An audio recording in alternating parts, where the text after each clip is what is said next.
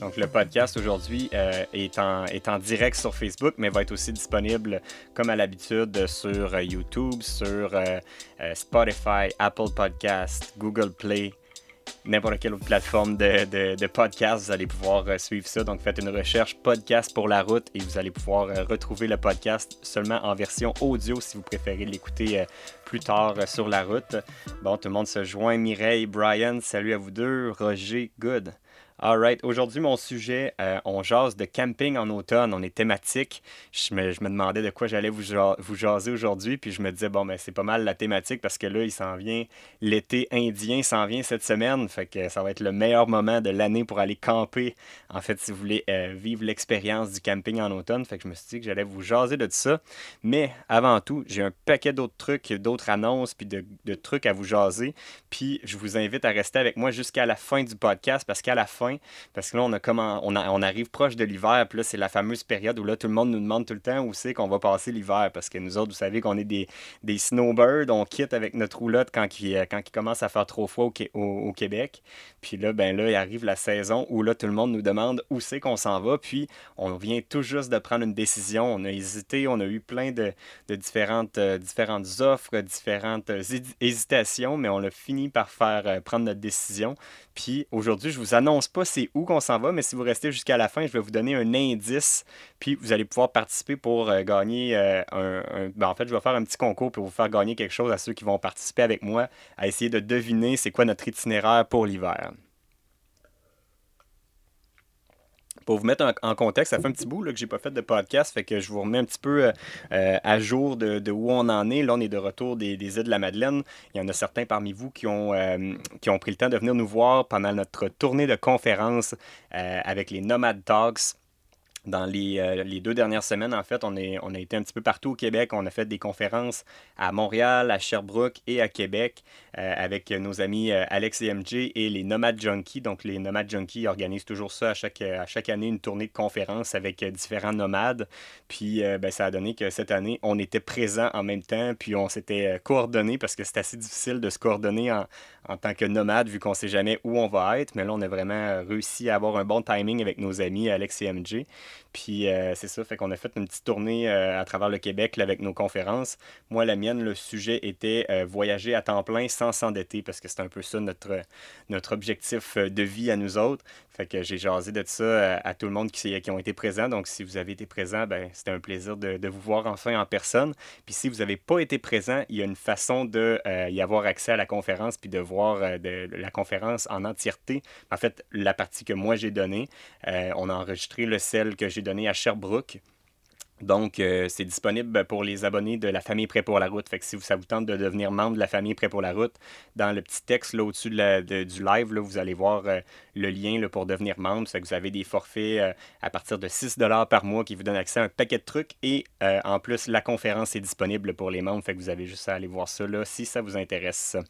Ensuite, qu'est-ce que j'ai d'autre à vous jaser? J'avais plein de trucs avant d'embarquer dans le vif du sujet. Euh, ouais, les Nomad Talks. Ensuite, j'ai, ben oui, mes, sponsors, nos commanditaires habituels. Donc, euh, si on peut être live en direct, en bonne qualité, avec euh, notre bonne caméra, nos bons micros et tout ça, c'est grâce à DXM Technologies, qui est une compagnie qui se spécialise en, en, live, soit sur Facebook, sur YouTube, sur les médias sociaux en général.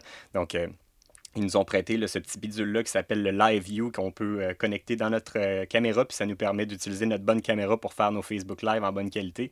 Donc, merci beaucoup à DXM de commanditer notre équipement audiovisuel, euh, aussi commandité par Roulotte Sainte-Anne. Donc, si j'ai la chance d'être dans une belle Airstream, c'est entre autres grâce à Roulotte Sainte-Anne qui est le commanditaire, ben, en fait, qui est le, concessionnaire au Québec et dans toute l'Est du Canada pour les Airstreams. Donc, si ça vous intéresse de vous procurer une belle Airstream comme la nôtre, c'est euh, disponible chez Roulotte Sainte-Anne, qui est euh, près, tout près de Terrebonne, euh, dans le coin de Montréal. Ensuite, j'avais-tu d'autres choses? Oui, bon, vous vous ramenez un petit peu de où on est. Là, on est revenu des îles de la Madeleine. Par contre, vous allez voir dans les prochains jours, il reste encore des épisodes à sortir des îles de la Madeleine. Il nous en reste en fait cinq derniers épisodes avant de partir. Je vois Val qui est en train de décompter, mais moi, je les ai comptés. C'est ça, cinq? J'ai arrêté parce que je me fie à toi. Ah, bon, ben Val, elle se fie à moi, mais moi, je les ai comptés tantôt, puis en théorie, il en reste cinq épisodes à venir.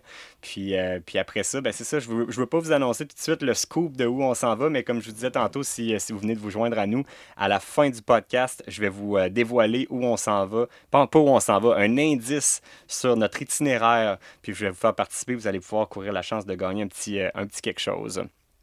Mon sujet d'aujourd'hui, on jase de camping en automne, on voulait être thématique. Euh, là, il arrive, il annonce beau dans les prochains jours, fait que ça va être le meilleur moment pour y aller. Euh, le camping en automne, c'est vraiment ça, ça, a des gros avantages et des gros désavantages. Puis je voulais jaser un petit, un petit peu de ça, puis vous donner un peu des trucs de camping en automne, parce que si vous êtes des snowbirds comme nous, vous avez comme pas le choix de vivre un petit bout de l'automne ou du moins un bout de printemps. Fait que vous n'avez pas le choix de survivre dans votre VR. Si vous, voulez vivre dans votre VR à l'année, vous n'avez pas le choix de, passer une ou deux, de, une ou l'autre des saisons froides ou une moitié de chacune. Parce que là, nous, je vous, mets en contexte sur ce qu'on a fait. On est, on revenu au Québec à peu près au milieu du mois de mai, puis on doit passer, euh, grosso modo, six mois au Québec par année pour conserver notre admissibilité euh, à l'assurance maladie du Québec. Et euh, même chose au niveau des États-Unis, on ne peut pas passer plus que six mois aux États-Unis dans, l'année, en, fait, dans les 12 derniers mois. Donc, nous, en étant revenus au milieu du mois de mai, on a juste le droit de repartir au milieu du mois de novembre. Fait que ce que ça fait, c'est que là, on est obligé de rester au Québec assurément jusqu'au milieu du mois de novembre. Puis, il va sûrement finir par faire froid à un certain moment donné. Fait que oui, c'est agréable du camping d'automne, mais rendu milieu novembre, ça risque d'être assez frais. Fait que ça a ses, ses désavantages. Puis, euh, si, euh, si, on regarde ça au niveau des avantages, du moins, on va commencer avec ça. Euh, premièrement, euh, trouver des emplacements est beaucoup plus facile à l'automne parce que là, les gens ont commencé déjà à remiser leur VR. Fait que quand vous partez pour un petit road trip, ça, demande beaucoup moins de planification parce que la plupart des, des, des emplacements vont être libres. C'est idéal pour le boondocking surtout parce que les spots de boondocking, il n'y a presque personne, donc vous allez être presque tout seul partout. Fait que ça, c'est vraiment un des gros, gros avantages. Une autre chose ben, qui va avec un peu, ben, c'est le fait qu'il y a beaucoup, beaucoup moins de monde là, dans les, euh, les, attractions touristiques. On l'a vécu, nous autres, aux îles de la Madeleine. On y était, nous autres, euh, en début, euh, en fait, toute la première moitié du mois de septembre. Et c'était hyper tranquille. on, on, avait souvent les, les endroits presque à nous tout seuls pour, pour visiter. Fait que c'était vraiment super le fun pour ça. Puis, si, sinon, à part de tout ça, dans les avantages, les paysages, ben ça c'est facile. Hein? Les paysages, c'est magnifique à l'automne. Toutes les couleurs, les, euh, les, feuilles qui changent de couleur, les arbres qui commencent à perdre leurs feuilles, l'accumulation de feuilles colorées au sol, ça fait vraiment des, des beaux décors. Fait que ça, c'est super intéressant à l'automne. Euh, aussi, ben, acheter un VR, ça coûte cher, fait que ça, ça vous permet de maximiser votre investissement. Euh, si vous achetez un VR et vous l'utilisez juste deux semaines par année, c'est pas très très rentable comme investissement, fait que d'étirer de, la saison au maximum, ben, c'est certain que vous, euh, plus vous allez passer de nuit dans votre VR, plus vous allez rentabiliser votre investissement. Donc, c'est un autre des avantages de faire du camping à l'automne. Ça permet euh, aussi de faire des activités différentes, comme euh, exemple cueillir des pommes, les, aller aux citrouilles, euh, visiter, même j'ai entendu parler qu'il y a des, des villages hantés qu'on peut aller visiter. Je pense que c'est le village d'Antan à Drummondville qui se transforme en village hanté. Fait qu'il y a des, des petites activités à thématique de l'Halloween qui peuvent être bien intéressantes à aller faire pendant, pendant l'automne. Euh, au niveau des désavantages, par exemple, puis ça, c'en est un des gros, je sais même pas on le voit probablement pas sur la caméra parce que ces fenêtres-là sont pas si pires, mais ça fait beaucoup de condensation dans les fenêtres. Euh, puis en fait, en général, dans le, le, VR, ça devient très très humide parce que veut, veut pas dehors, c'est froid, c'est souvent humide. Nous autres, on chauffe à l'intérieur, fait que ça devient chaud. On dégage de l'humidité, nous autres aussi, fait que ça vient vraiment très très humide dans la roulotte. Euh, fait que c'est pas idéal pour euh, pour l'isolation, ça crée de la moisissure. Il faut vraiment bien bien entretenir la, roulotte, puis euh, c'est pas super le fun de ce côté-là, parce que c'est très humide à l'intérieur. Une autre des choses, c'est les nuits qui sont froides. Parce que souvent, à l'automne, euh, même quand il fait beau, les journées sont, belles l'après-midi, mais quand, euh, le soleil se couche, ça commence à être assez frais. Fait que c'est pas super le fun la nuit quand ça devient très très froid. Fait qu'il faut utiliser beaucoup notre, chauffage. si on n'est pas branché dans l'électricité, ben c'est clair que ça prend du propane pas mal pour chauffer le, VR puis garder ça à une température confortable. Donc, c'est un des, avantages de camper à l'automne. À part de ça, les, campings qui commencent à fermer. C'est pas partout qu'il y a des campings qui restent ouverts quand la saison, euh, la saison forte euh, se, termine. Souvent, les campings vont commencer à fermer, là, des fois fin septembre, début octobre. Fait que ça se peut que vous vous frottez à des campings qui sont pas ouverts. Fait que ça demande un petit peu de planification si vous voulez vraiment trouver des emplacements où vous allez être branché puis avoir des services. Ça peut être un petit peu plus compliqué. Par contre, comme je disais tantôt, ça a l'avantage du côté du boondocking, par contre, parce que si vous, euh, si vous êtes équipé pour être autonome, ben, vous n'avez pas besoin de vous casser trop la tête. C'est vraiment plus facile de ce côté-là. L'autre chose qui va avec un petit peu les campings, ben, quand la, haute saison euh, commence à, se terminer, les attractions touristiques, les restos commencent à fermer, surtout dans les petites villes ou les petits villages. Souvent, quand on tombe hors saison, il y a un petit peu moins d'attractions touristiques qui sont ouvertes. Fait c'est un petit peu plus plate de ce côté-là. Mais le plus gros problème, puis le, le truc que j'ai constamment en tête jusqu'à notre départ, puis qu'on retourne vers le sud, c'est le gel pendant la nuit. Parce que là, il commence à avoir des nuits qui sont très froides. Même si on chauffe notre VR, nous, nos réservoirs sont en dessous de la roulotte, sont exposés euh, au froid, fait que ça pourrait geler, puis ça pourrait causer des problèmes. Fait que moi, je j'ai je, pas le choix de surveiller encore plus la météo. Puis vous aussi, si vous voulez partir en camping en automne, il faut être vraiment très vigilant, puis s'assurer qu'il euh, n'y aura pas de gel. Fait qu'il faut toujours être prêt à la dernière minute, à être capable d'hiverniser dans le pire des scénarios si jamais il annonce une nuit très très froide, à vider vos réservoirs rapidement, mettre de l'antigel, puis être euh, vraiment au courant de la procédure pour le faire le plus vite possible.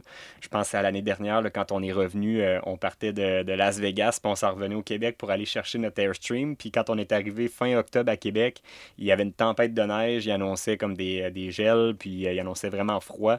Fait qu'on a dû, je pense qu'il était 4 heures du matin quand on est arrivé à Québec, on a hivernisé la roulotte, tout fermé ça comme pour la garder prête pour l'hiver. Puis euh, on, a, dû faire ça vraiment à la dernière minute. Fait que ça peut être bon de, se traîner ça dans, son kit, dans, sa roulotte à ce temps-ci de l'année. Euh, au moins un, gros bidon d'antigel pour être capable d'hiverniser à la dernière minute si jamais il se met à faire euh, trop froid puis qu'on a peur d'endommager nos tuyaux. Fait que ça, c'est un petit peu les, les, avantages et désavantages. Je vous ai préparé une coupe de petits trucs parce que j'ai fait des recherches de mon côté à savoir si euh, attends, oh, j'ai regardé les petits J'avais pas pris le temps de regarder vos commentaires. Bon, on a plein de monde qui sont, euh, qui sont en direct.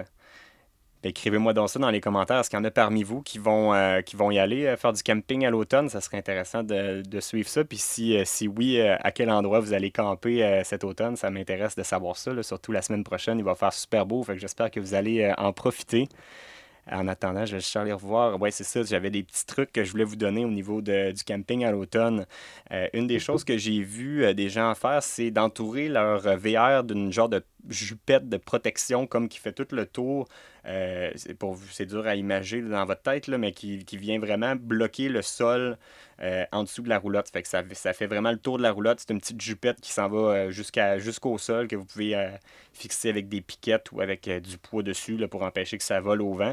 Puis ce que ça fait, c'est que ça vient empêcher l'air de passer bord en bord en dessous de votre roulotte. Fait que le chauffage de votre roulotte va probablement garder ça chaud aussi en dessous de la roulotte puis éviter que votre, vos réservoirs gèlent. Fait que ça peut être une des bonnes façons d'isoler un peu pour le froid. C'est sûr que dans des grands froids, là, dans des, des moins 5 et plus, je, je pense pas que ça change grand-chose, mais euh, pour euh, peut-être de 0 à moins 5, si vous gardez chaud votre roulotte, peut-être que ça peut euh, sauver de ce côté-là. J'ai jamais pensé à faire l'installation de ça parce qu'on n'est pas, on n'est jamais stable à très long terme, mais ça pourrait être une option si, si on restait à la même place pendant très longtemps, jusqu'à la, jusqu'à la mi-novembre, ça pourrait peut-être être une option intéressante. Euh, ensuite, euh, d'avoir un boyau d'arrosage chauffant pour, euh, pour remplir votre roulotte ou si vous voulez rester branché. Il existe ça, des, des, boyaux d'arrosage qui sont comme entourés d'un petit fil chauffant qui viennent chauffer le, le, le, boyau pour empêcher que l'eau gèle à l'intérieur. Vous pouvez garder votre boyau branché même s'il fait très froid. Fait que ça, ça peut être intéressant. Ensuite, euh, une couverture chauffante, parce que si vous ne voulez pas brûler euh, toute votre propane euh, à chaque nuit pour garder votre, votre VR chaud, ben, dans le fond, l'important, c'est juste de se garder nous au chaud. Fait que j'ai vu des gens qui utilisent des, couvertures chauffantes à batterie ou qui vont se brancher dans le courant, que vous allez pouvoir utiliser les batteries de votre VR pour la garder chaude. Fait que ça peut être une, option intéressante plutôt que de chauffer la roulotte au complet, de juste chauffer la couverture puis de vous garder au chaud pendant la nuit. Fait que ça peut être une autre des options. Puis un autre truc pour éviter la condensation dans les fenêtres puis que, le VR vienne bien humide. C'est un truc qui est un avantage et un désavantage, mais c'est de, se garder au moins une trappe ouverte à quelque part dans le VR, soit euh, dans la salle de bain ou dans la douche, au moins avoir une petite trappe ouverte pour euh, avoir une sortie d'air.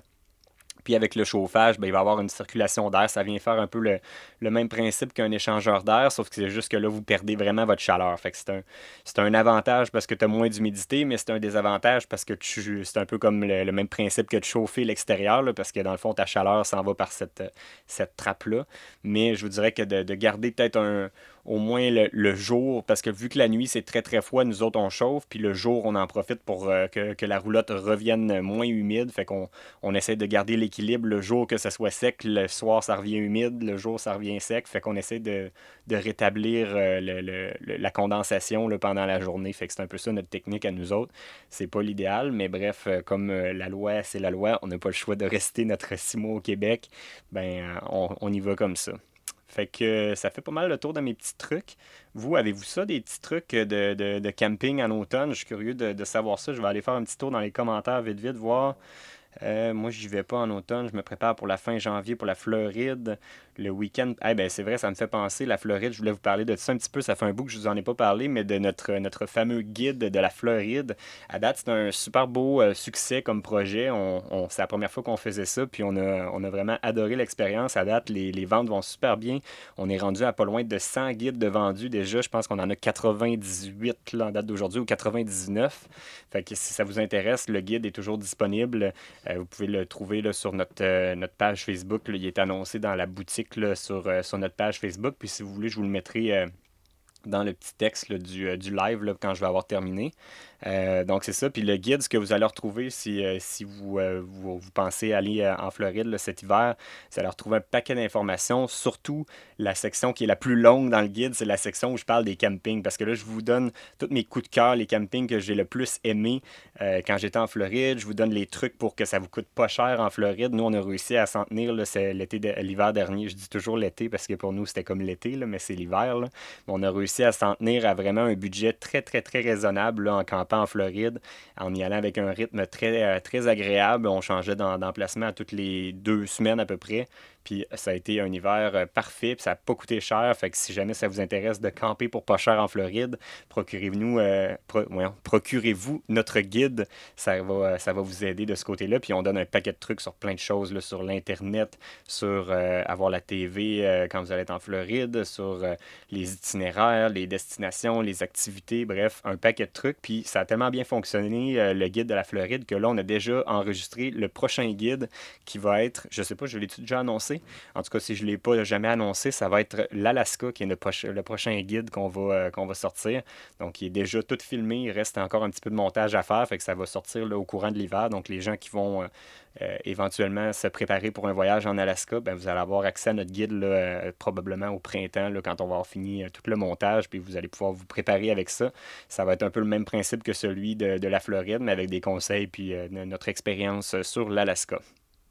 Je vais aller faire un tour dans les commentaires, voir vos trucs pour euh, le camping en automne. Le week-end prochain, aller à la plage aux États-Unis. Ben oui, ça c'est intéressant parce que nous autres, il fait, il fait très froid, mais si on roule un petit peu, on peut aller un peu plus au sud puis aller à des endroits où il fait pas encore froid. Fait que ça peut être une, bonne, une bonne période. Puis c'est tranquille aussi. Septembre, là, je vous dirais, septembre et octobre, c'est les mois parfait pour les full-timers qui voyagent à temps plein en VR parce que euh, il y a beaucoup moins de monde. Tous les, les, gens qui sont des euh, qui ont juste des vacances l'été, exemple, ben ils, ils, sont plus dans les campings à cette période-là de l'année. Fait que nous, ça nous permet vraiment d'en profiter. On, on, c'est vraiment le paradis du full-timer le mois d'octobre puis le mois de septembre. Euh, après ça, par contre, rendu novembre, décembre, ben là, c'est les snowbirds qui commencent à faire leur arrivée dans les, dans les régions plus chaudes. Fait que là, ça devient un petit peu plus difficile. Ensuite, hivernisation, euh, Pascal qui dit hivernisation VR, il y a plein de bons tutoriels. Ouais, si vous ne savez pas comment faire votre hivernisation de votre VR, c'est vraiment pas compliqué. Euh, il y a un paquet de, tutoriels. Il y en a probablement un sur chaque type de VR sur Internet. Fait que vous allez pouvoir voir qu'est-ce que vous avez à faire, mais c'est super simple. Denis qui me dit qu'ils vont être à la fermeture de la FQCC à Saint-Apollinaire avant de partir pour la Floride. Est-ce qu'on a d'autres? Des chandelles pour couper l'humidité? Ah, tu vois, ça, c'est la première fois que j'entends ça. C'est quoi? Tu laisses des chandelles euh, sur. Ah, ok, tu allumes des chandelles pour que ça, le feu brûle euh, de l'humidité. C'est une bonne idée, ça, par exemple. J'avais pas pensé à ça. Mais je sais pas si je serais à game de laisser des chandelles, euh, mettons, toute la nuit. Peut-être juste le jour, là, parce que faudrait les surveiller. Qu'est-ce que t'en penses, Val? Combien? Ouais. Il faut que tu fasses comme à l'église, comme un paquet de lampions. Il faut que tu mettes des lampions partout. je sais pas, honnêtement, ce truc-là. en même temps, tu sais, tu, serais-tu game, toi, de te coucher puis de laisser des chandelles? J'aurais peur que le feu prenne. ben, les chandelles que j'ai actuellement, ils brûlent vraiment vite. Ouais, j'avoue. En tout cas, je, je, le. Un contenant en verre. Oui, une, chandelle dans un contenant en verre, c'est peut-être ça qui ferait. Si la température n'atteint pas moins 12, il n'y a pas de danger que les tuyaux gèlent. Je sais pas, honnêtement. C'est ça. J'ai fait un peu de recherche avant d'en parler, puis j'ai comme pas trouvé de réponse officielle de à partir de quelle température exactement que ça devient risqué tant que tu chauffes ton VR. Parce que c'est certain que quand quand ta roulotte, comme nous autres, quand la roulotte est chaude puis qu'il fait 23 dans la roulotte, ben c'est clair qu'en dessous, les tanks, ils ont quand même, ils reçoivent un peu de ce chauffage-là, avec, même s'il fait moins. Moi, moi, dans ma tête, je me suis toujours dit moins 5, qui était peut-être mon, mon, level avant que, je, que je, je fasse l'hivernisation complète de la roulotte. Mais euh, si vous me dites moins 12, ben, je vais peut-être arrêter de me casser à la tête, puis je vais, je, je l'hiverniserai pas, puis je vais partir direct avec, euh, avec la roulotte déjà prête en novembre. Ça sera peut-être l'idéal.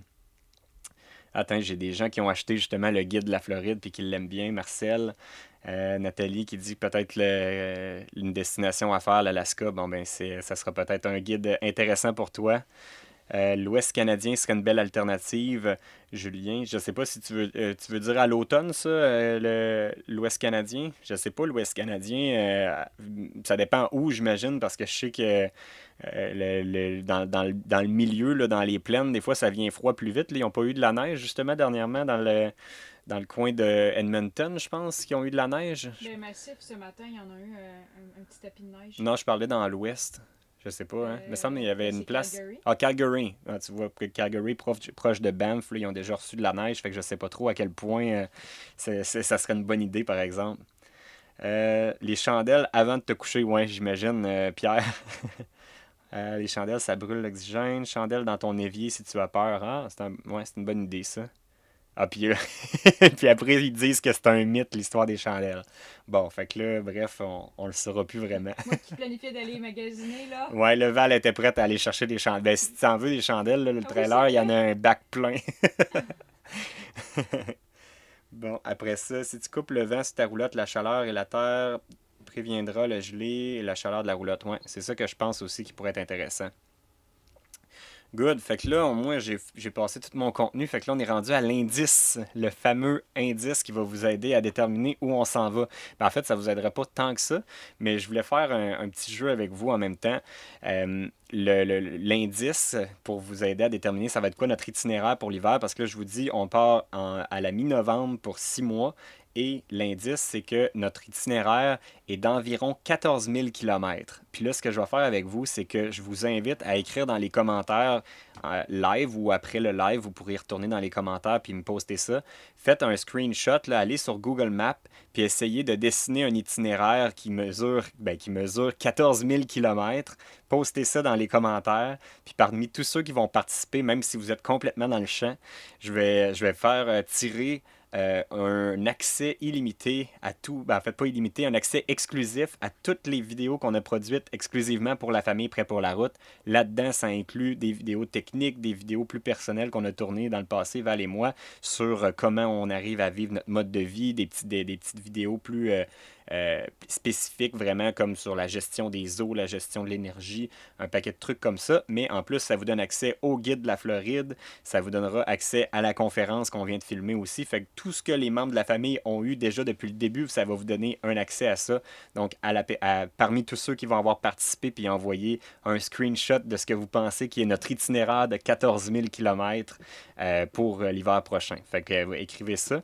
Nous autres, on va l'annoncer prochainement. Je sais pas quand est qu'on annonce ça, qu'on, notre itinéraire pour l'hiver? Euh, on est quoi, 6 octobre? Parce que là, on est... ouais, là, il nous reste cinq vidéos à rattraper là, pour, euh, pour le finir, les, les, vidéos des îles. Après les îles, je pense que ça sera peut-être ça. On vous partagera la, une vidéo dans laquelle on va vous parler un petit peu parce que c'est pas un itinéraire, c'est pas une destination. On va pas, comme la dernière fois, c'était juste, mettons, on s'en allait juste en Floride puis on revenait. Mais là, c'est un, c'est un itinéraire, c'est un grand trajet. Fait que je pense que ça va prendre une vidéo complète pour vous expliquer tout ce qu'on va faire. Puis le pire, c'est que je, nous connais, je sais très bien que je vais vous partager ça. Puis après ça, ça va probablement changer par après parce que selon la météo, selon nos envies, ça bouge toujours. Mais, euh, mais c'est ça. Fait que l'indice, c'est 14 000 km. Fait que si, si vous avez manqué les, les, règles, vous avez juste à m'écrire, à me poster dans les commentaires un screenshot d'un itinéraire approximatif pour participer. Si vous écrivez juste les destinations, là, je vois du monde qui commence à écrire des destinations Californie, Arizona, ça compte pas. Moi, je veux un screenshot, aller sur Google Maps, dessiner un itinéraire qui mesure, qui, qui dure pour 14 000 km, puis là, vous allez être inscrit pour le concours. C'est ça, ça le jeu, parce que je suis curieux de voir c'est quoi vos points en même temps, puis peut-être que vous allez m'inspirer à rajouter des arrêts de plus dans mon itinéraire. Mais, mais on a quand même un itinéraire de base de déjà dessiné dans notre tête. Fait que, fait que moi, ça complète pour moi aujourd'hui. Fait que s'il euh, y a quoi que ce soit, écrivez-moi ça dans les commentaires. Je vais, je vais rester euh, à l'affût pour les prochains, euh, peut-être la prochaine demi-heure. Je vais, je vais continuer à regarder les commentaires puis à vous répondre. Puis sinon, ben, je vous répondrai par après prochainement. Fait que merci à tous d'avoir été à l'écoute. Puis on se dit à la prochaine. Salut tout le monde.